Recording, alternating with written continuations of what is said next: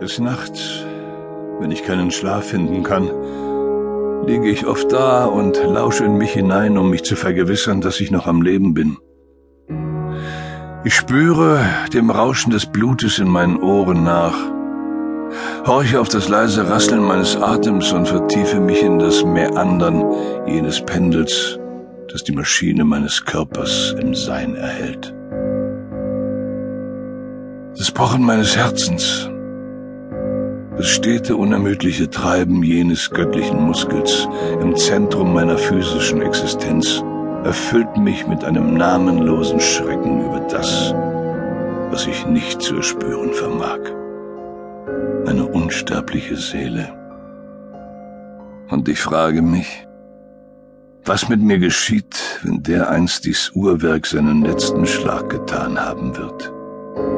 Und mir graut vor der Leere in welche dies Leben enteilen wird auf der Suche nach einem Widerhall seiner selbst.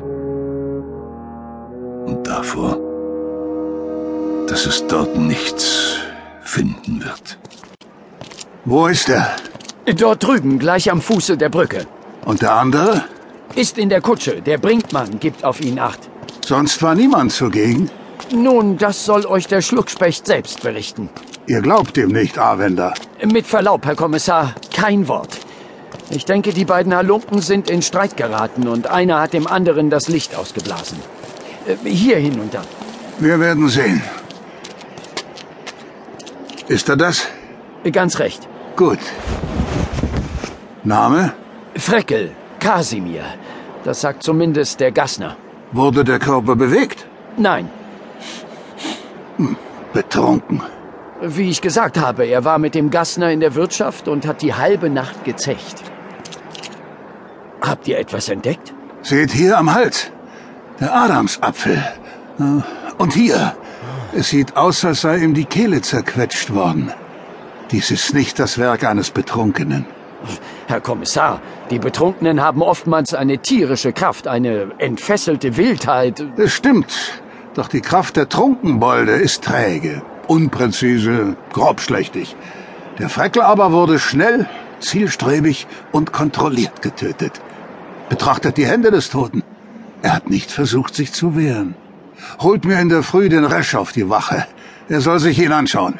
Den Resch? Das sagte ich. Aber er wird gewiss nach dem Teufelsweib fragen. Tut es einfach. Wenn er euch fragt, sagt nichts. Ich werde es ihm mitteilen. Und nun bringt mich zum Gassner. Glaubt mir, der gehört in eine Zelle, um seinen Rausch auszuschlafen. Damit er es auch merkt, wenn er am Galgen baumelt.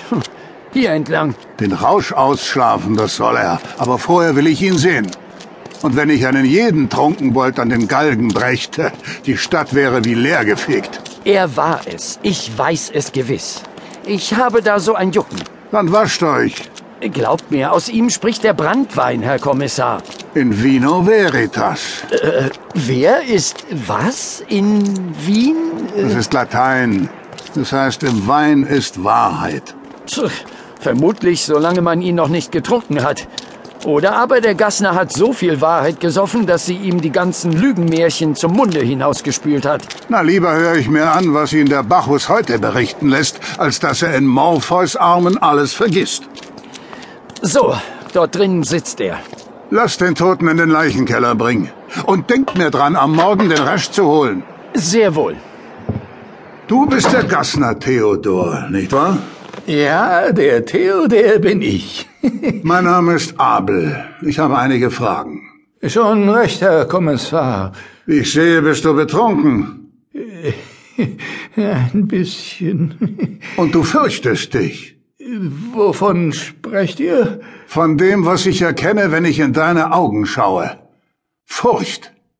Und jetzt sag mir, was du gesehen hast. Nix hab ich gesehen, gar nix. Der Herr Avender hat mir da anderes berichtet.